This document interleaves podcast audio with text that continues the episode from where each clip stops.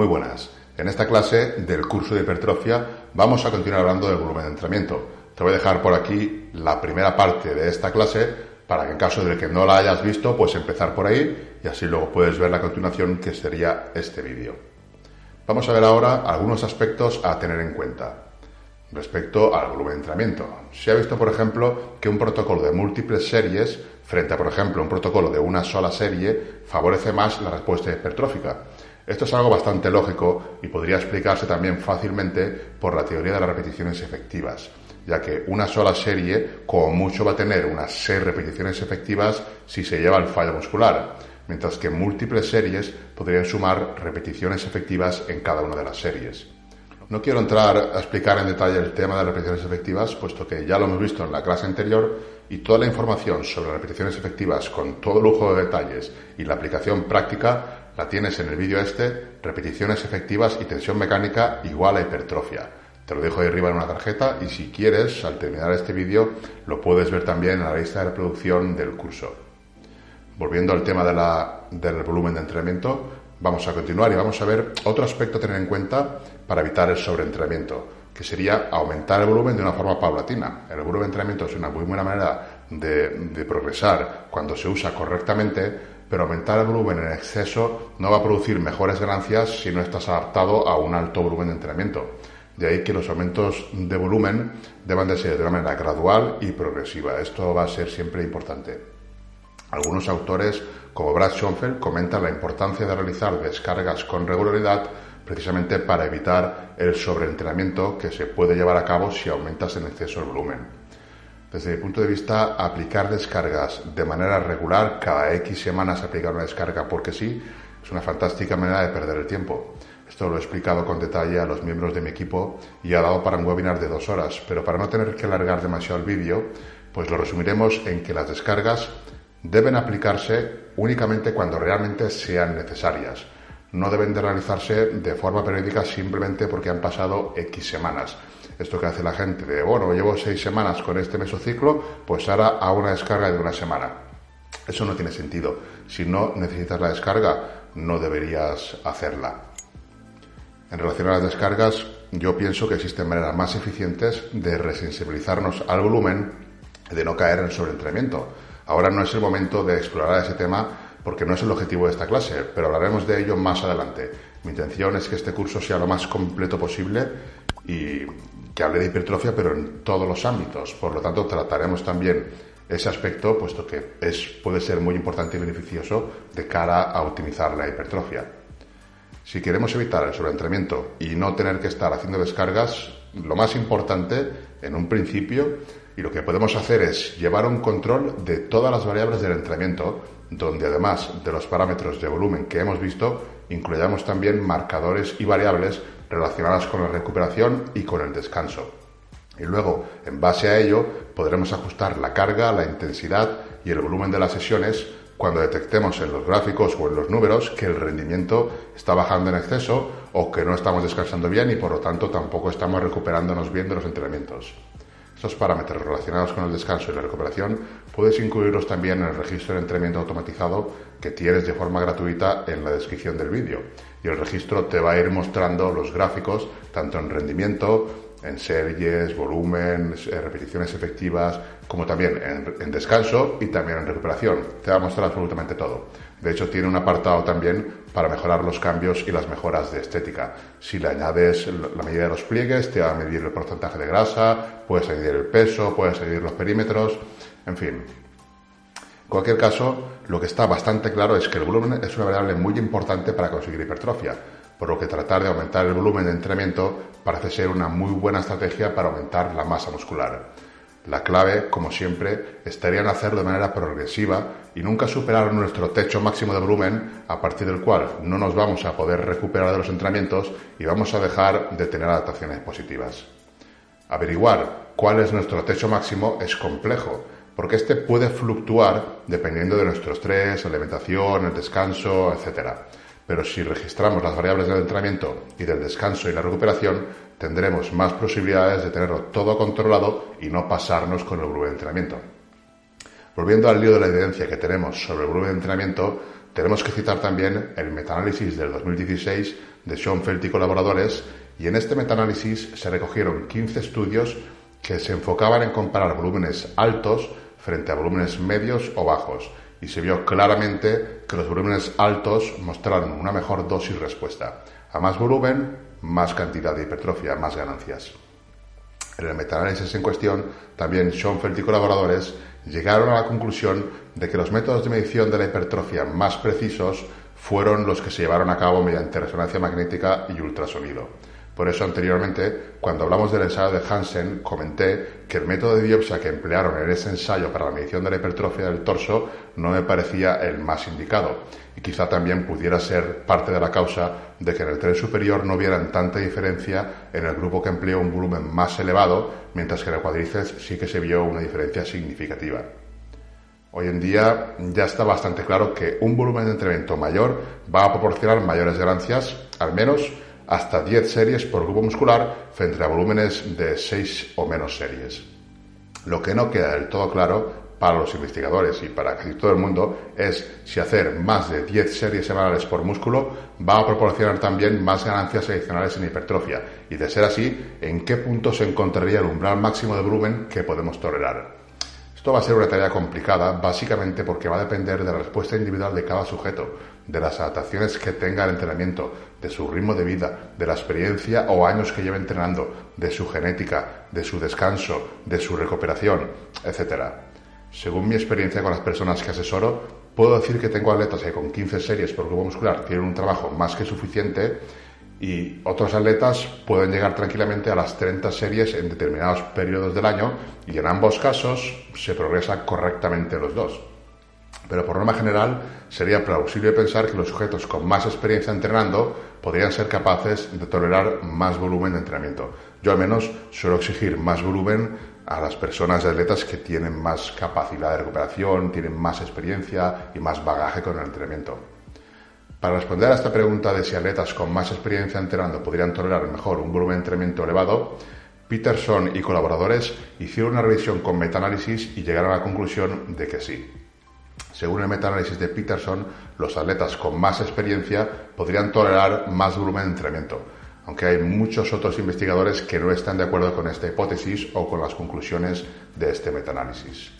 Si a alguien le sirve mi humilde opinión, estoy totalmente de acuerdo en las conclusiones de Peterson, si bien es cierto que como siempre van a haber excepciones. Hay determinados atletas que son capaces de imprimir una intensidad brutal y son capaces de mejorar con menos de 10 series, en cuyo caso es mejor que no les aumentes el volumen o al menos no demasiado porque es que te los cargas. Y también se puede dar el caso contrario, que tengan una recuperación nefasta y, por eso mismo no sean capaces de recuperarse de 10 series o bien porque le meten mucha intensidad o bien porque tienen una capacidad de recuperación nula. Esos atletas, pues no sería conveniente, lógicamente, aumentar el volumen o al menos no forzar la progresión por esa vía. En cualquier caso, algo que también se ha visto en sujetos no entrenados es que a partir de cierto umbral de volumen, que por cierto no es excesivamente elevado, comienzan a perder potencial de hipertrofia o incluso ganancias. De ahí la importancia de que cada uno experimente y explore con su umbral máximo de volumen para de ese modo poder beneficiarse de las máximas ganancias de hipertrofia sin caer en el sobreentrenamiento o peor aún en una lesión. La hipótesis que se maneja a día de hoy en cuanto al volumen y a la hipertrofia es que sigue una especie de U invertida, donde se alcanza el pico de máximos beneficios con una carga de volumen dado y más allá de ese pico, más allá de esa carga de volumen, podría afectar incluso de forma negativa a las ganancias de hipertrofia. En resumidas cuentas, hay que entender que el volumen de entrenamiento es muy individual y depende de muchísimos factores. Se ha visto en algunos estudios que se han obtenido mejoras incluso con 30 series por músculo a la semana.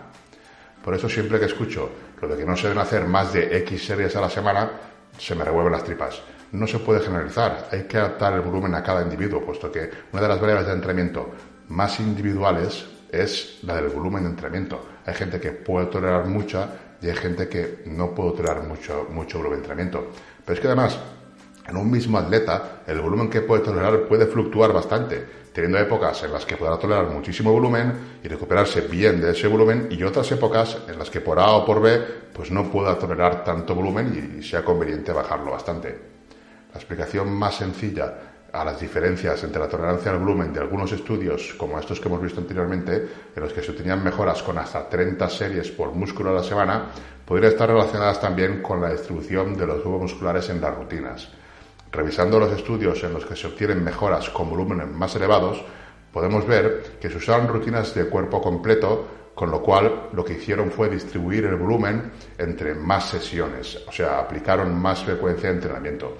Mientras que por el contrario, los estudios que no mostraron mejoras significativas con un volumen de series más elevados eran rutinas divididas, donde se realizaban todas las series del mismo grupo muscular en una sola sesión. Eso nos da la idea bastante clara de cuando se va a usar un volumen de entrenamiento más elevado, por ejemplo, 10, 12 repeticiones, 14 por sesión, podría ser interesante dividir el volumen de entrenamiento entre más sesiones y aplicar frecuencia 2 o incluso más si el volumen de entrenamiento es muy elevado. Si no sabes qué es el tema de la frecuencia de entrenamiento, en el vídeo titulado Cómo planificar tu rutina de entrenamiento, te lo dejo aquí hablo sobre él y explico más en detalle a partir de qué número de series deberíamos o podríamos o sería conveniente dividir el entrenamiento y cómo deberíamos hacerlo. En definitiva, explico cómo planificar una rutina correctamente teniendo en cuenta algunas de las variables más importantes. Vamos a resumir lo que sería esta clase y vamos a recordar pues los puntos clave. La evidencia y la experiencia, al menos la mía, concluye que hay una relación dosis-respuesta entre el volumen y la hipertrofia un mayor volumen de entrenamiento se asocia con mayores ganancias de hipertrofia. Por norma general, y salvo excepciones, los atletas más avanzados van a poder beneficiarse de aplicar volúmenes más elevados, mientras que en novatos e intermedios no será necesario aplicar un volumen de entrenamiento excesivamente elevado e incluso podría ser contraproducente. De hecho, lo es si se excede el volumen de entrenamiento que son capaces de tolerar un volumen aproximadamente de 10 a 20 series por músculo y por semana parece ser la recomendación general de los investigadores respecto al volumen ideal cuando se buscan objetivos de hipertrofia. Vuelvo a recalcar que la mayoría de los estudios se han realizado en sujetos no entrenados, o sea que estas recomendaciones deberían de darse también para sujetos no entrenados, aunque engloban, por supuesto, tanto sujetos avanzados como intermedios y como novatos. Y luego añadir que que eso, que realizar recomendaciones de entre 10 y 20 series por sesión, solamente eso, las 10 o 20 series por sesión, pues a mí al menos no me dice absolutamente nada, puesto que si no conocemos el dato de las repeticiones efectivas por sesión, tampoco conoceremos el grado de esfuerzo de cada una de las series. Creo e imagino que estarás de acuerdo conmigo que no es lo hacer 20 series a un RIR 2, o sea, rejando todas repeticiones en reserva, que hacer 10 series al fallo muscular. En los términos actuales en los que se mide el volumen, 20 series a un RIR 2 sería más volumen de entrenamiento que 10 series al fallo. Pero en los términos y marcadores que yo empleo para medir el volumen, en el que incluyo las repeticiones efectivas, 20 series a RIR 2 tendrían las mismas repeticiones efectivas que 10 series al fallo y por lo tanto, desde mi punto de vista, el volumen sería muy similar a pesar de que en un caso el número de series es el doble que del otro. Por eso digo que desde mi punto de vista, la vena actual que se usa para contabilizar el volumen de entrenamiento, en el que básicamente se mide por series y con suerte por repeticiones y por carga, pues cogea bastante. Y no es suficiente para tener un control del volumen real que está tolerando un atleta.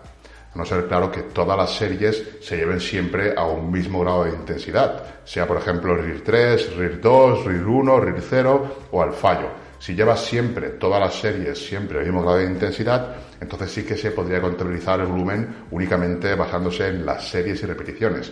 Pero no creo que nadie lleve siempre las series al mismo RIR, por ejemplo. Es muy complicado ya eh, elegir un RIR como para hacer todas las series al mismo RIR. Pero bueno, pese a no ser una manera de cuantificar el volumen óptima, pues mejor contabilizarlo así que no contabilizar nada. Si quieres contabilizar el volumen añadiendo RIR a tus series y que en base a ello se te calculen las repeticiones efectivas, puedes descargar la plantilla de registro de entrenamiento automatizada que está en la descripción del vídeo. Otro punto a recordar es que emplear volúmenes más elevados para trabajar grupos rezagados podría ser una muy buena estrategia para maximizar la hipertrofia de dichos grupos. Sobre este último punto, tenemos que tener en cuenta que muchos de los estudios con volúmenes elevados, de hasta 30 series por semana, son estudios que no trabajaban todo el cuerpo, sino solamente un par de grupos musculares, como este último de Brad Schoenfeld, donde los sujetos obtienen mejoras con hasta 30 series por semana. Pero el estudio solo evaluaba la hipertrofia en brazos y piernas, por lo que durante el ensayo los sujetos entrenaban el resto de grupos musculares con un volumen mucho más bajo. En definitiva, lo que sabemos es que la respuesta al volumen es muy individual y cada atleta va a tener su propio umbral. Pero hay ensayos en los que el volumen de entrenamiento se ha comprobado en una misma persona. Esto se ha hecho trabajando una extremidad con un determinado volumen y luego la otra extremidad con un volumen más elevado. En esta línea tenemos, por ejemplo, el estudio de, de Hammerstrom y colaboradores. En este estudio, los sujetos realizaban en una pierna un volumen de 5 series por semana y en la otra pierna un volumen de 15 series por semana. Y después de 12 semanas de entrenamiento, el cuádriceps que recibió un volumen de 15 series por semana consiguió una hipertrofia significativamente mayor que el que solamente hizo 5 series por semana. De hecho, y para ser más concretos, el 44% de los sujetos mostró una mejora muy clara en la pierna que realizó un mayor volumen mientras que solamente un 9% mejoró más la pierna que hacía 5 series a la semana. Y luego el otro 47% restante mostró una respuesta muy similar en hipertrofia en ambas piernas. Estos resultados son bastante interesantes puesto que al tratarse de mismo sujeto se reduce la variabilidad de la respuesta individual al volumen, puesto que cada uno de los sujetos experimentaba por sí mismo un volumen alto y un volumen bajo. Las conclusiones que sacan algunos investigadores es que cuando se entrena con volúmenes más elevados, pero sin ser excesivos, es más fácil que el sujeto responda bien al entrenamiento, o al menos son más sujetos los que responden bien a volúmenes altos que no a volúmenes bajos. Es decir, que hay volúmenes bajos, hay gente que responde bien a volúmenes bajos, pero el grueso de la población muy probablemente vaya a obtener mejores resultados si aumenta ligeramente el volumen de entrenamiento. Puesto que se ha visto que sujetos que no respondían bien a volúmenes de entrenamiento bajos Luego sí que han respondido cuando se les ha aumentado el volumen. Sería lógico pensar que si tienes algún grupo rezagado y que no responde, aumentar el volumen podría hacer que ese grupo respondiera y por lo tanto mejorara. Esa es la conclusión que sacan muchos investigadores y que luego entrenadores de todo el mundo sabemos desde hace tiempo. Pero también sabemos que no es tan sencillo como aumentar el volumen, puesto que pueden haber múltiples factores por los cuales un determinado grupo muscular no responda desde la selección de ejercicios hasta una mala técnica en los mismos, pasando por una mala distribución de ese grupo dentro de lo que sería la rutina. Y bueno, hasta aquí esta parte sobre el volumen de entrenamiento. Vamos a seguir hablando de este tema porque hemos visto el volumen de entrenamiento en series convencionales, pero habría que ver también cómo se altera el volumen de entrenamiento cuando aplicamos técnicas de entrenamiento avanzadas, series descendentes, rest pause, etc. Eso lo veremos en la siguiente clase. No olvides suscribirte al canal para estar al tanto de los nuevos vídeos y recordar también que tenemos un grupo de Telegram para resolver cualquier duda sobre el curso de hipertrofia o sobre cualquier otro tema relacionado con el entrenamiento o la nutrición. El enlace está aquí. Aquí abajo en la descripción tienes el enlace al grupo de Telegram y ahí puedes consultar cualquier duda sobre el curso o bien nutrición, entrenamiento, etcétera. Dejo por aquí el siguiente vídeo del curso de hipertrofia y aquí te dejo una lista de reproducción que puede que te interese.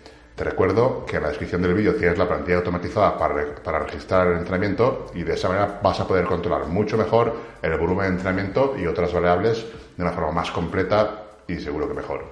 Un saludo y hasta el próximo vídeo.